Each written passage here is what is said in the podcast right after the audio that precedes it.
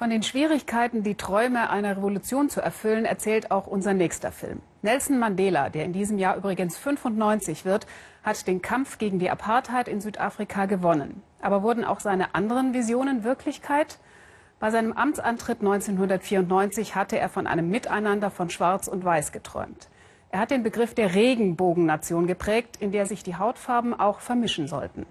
Das hat so nicht ganz funktioniert, wie unser Korrespondent Uli Neuhoff zeigt. Ehen zwischen Schwarzen und Weißen sind auch heute in Südafrika noch die Ausnahme.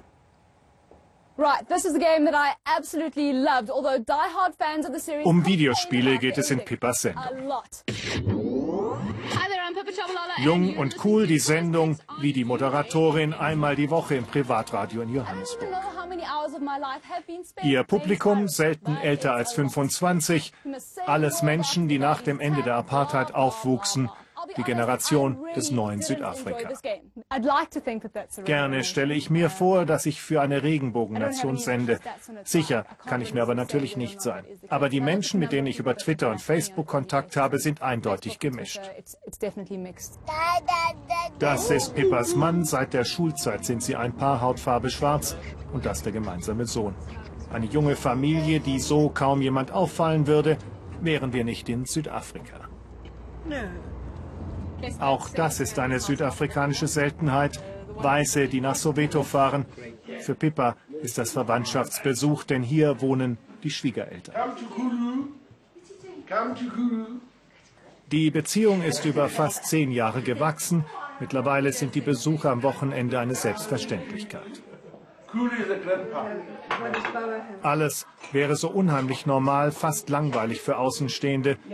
Wäre da nicht die südafrikanische Vergangenheit, die diese Beziehung der zwei Familien zueinander so außergewöhnlich macht.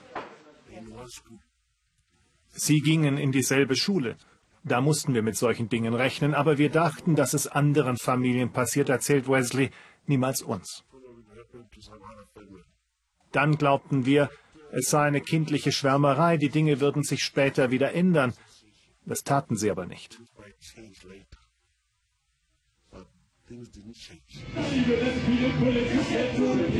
Wir haben uns auf die Suche nach weiteren Beispielen für die Regenbogennation gemacht.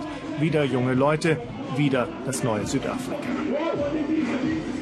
Und wir haben nachgezählt. Gerade mal zehn Menschen mit weißer Hautfarbe.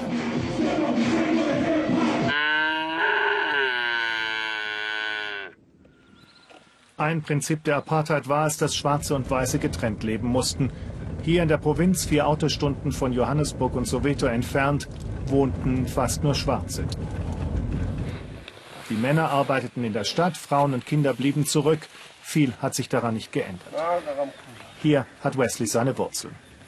Das ist seine Heimat, hier kommt er so oft er kann her. Kulturell fühlt er sich nicht mit der Stadt, sondern mit den Traditionen hier und mit dieser Landschaft verbunden. Wir rannten von ganz da hinten, da bei den Bäumen bis hierhin und wieder zurück. Das sind Orangenbäume und Apfelbäume. Es war eine schöne Gegend. Eine glückliche Zeit? Eine sehr glückliche Zeit. So sieht die Regenbogennation hier aus. Mehr als 20 Jahre nach der Apartheid hat sich ihr Leben nur geringfügig geändert. Menschen mit anderer Hautfarbe begegnen sie so gut wie nicht. Die Männer essen getrennt von den Frauen. Traditionen bestimmen das Leben hier auf dem Land. Mit zunehmendem Alter fühle ich meine Wurzeln wieder. Jetzt möchte ich mehr mit den Menschen hier zu tun haben. Mein Vater ist sehr afrikanisch. Wir wurden aber nicht streng ethnisch, kulturell erzogen. Wir durften uns frei entwickeln. Vielleicht spielt die afrikanische Kultur in meinem Leben deshalb keine riesige Rolle.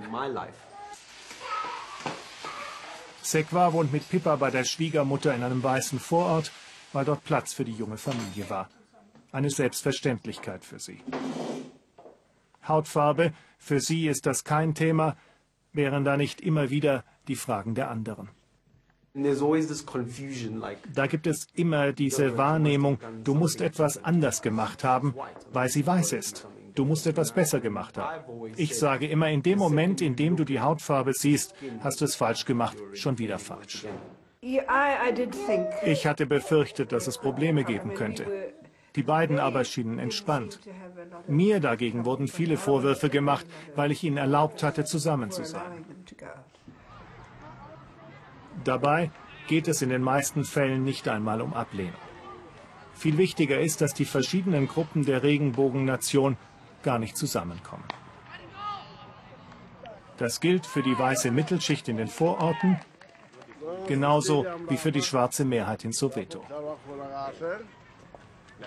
Auch wenn man sich bei der Arbeit trifft, privat bleiben die Welten getrennt, wie schon damals während der Apartheid.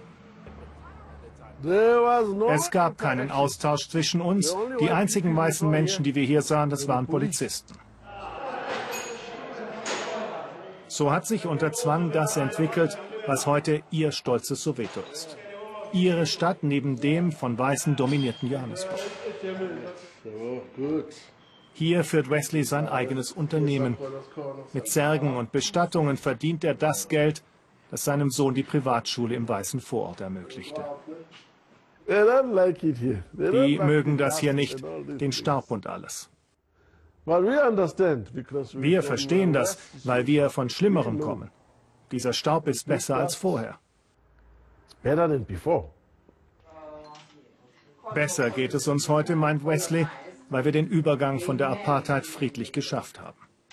Der Begriff Regenbogennation half dabei als Utopie die Idee, die verschiedenen Rassen gehen aufeinander zu, um das neue Südafrika aufzubauen, gemeinsam.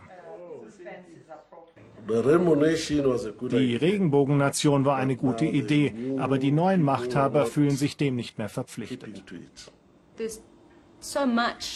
Da ist so viel Geschichte, die man nicht so einfach vergessen kann. Wenn du dich öffnen kannst und es trotzdem hinbekommst, dann ist es fantastisch. Aber ich glaube nicht, dass unsere Generation die Regenbogennation ist, auf die so viele Menschen hoffen. Immerhin ist es heute möglich, dass sich Schwarze und Weiße auf Augenhöhe begegnen. Noch ist es selten, aber, und das wird oft vergessen, es sind noch nicht einmal 25 Jahre vergangen, seit die Rassentrennung abgeschafft wurde. Mehr Videos finden Sie in der Das Erste Mediathek.